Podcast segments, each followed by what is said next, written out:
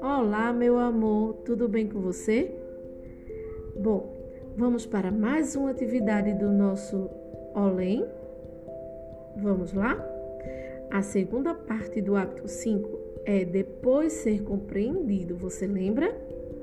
Ela enfatiza a nossa responsabilidade em ser honesto. Para sermos líderes de verdade, os outros precisam saber que eles podem confiar em nós. Mas afinal, você sabe o que é ser honesto? Ser honesto é dizer a verdade, mesmo quando é difícil. Ser honesto faz os outros saberem que podem confiar em você. Agora, escute a história de Pedro, que está na página 48 do seu livro Líder em Mim, e descubra como é importante ser honesto. Vamos lá? A mudança. Pedro frequentemente esqueceu seu dever de casa. Esquecia seu dever de casa. Para se desculpar, ele dizia coisas como: O cachorro comeu meu dever de casa. Ou eu estava trazendo o dever de casa e o vento tão forte que eu e veio um vento tão forte que o vento o levou para longe. Mas todos sabiam que nada disso era verdade. Após muito tempo não sendo honesto, ninguém acreditava mais no que ele dizia. Mas Pedro não se importava e continuava mentindo. Um dia, ele chegou na escola triste dizendo: Minha família está se mudando. Os amigos que não acreditavam mais nele nem deram bola. Pedro ficou tão triste porque ninguém acreditou nele. E dessa vez era verdade. Então ele percebeu que, se queremos que as pessoas confiem em nós, precisamos ser honestos. E a partir daquele dia, ele se esforçou para mudar.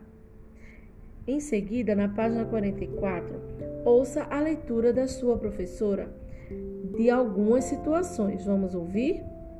E você em seguida vai assinalar, vai marcar a mãozinha para cima ou a mãozinha para baixo. Então, imagine que você quer doces, mas seus pais dizem que não. Você obedece na frente deles, mas eles saem e você pega os doces. Você está sendo honesto?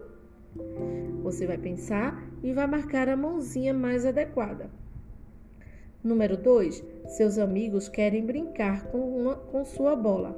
Você não está com vontade de emprestar a bola, então você diz que não pode emprestá-la porque sua mãe não deixa? Hum. Então, você está sendo honesto, sim ou não? Pensa direitinho, está bem?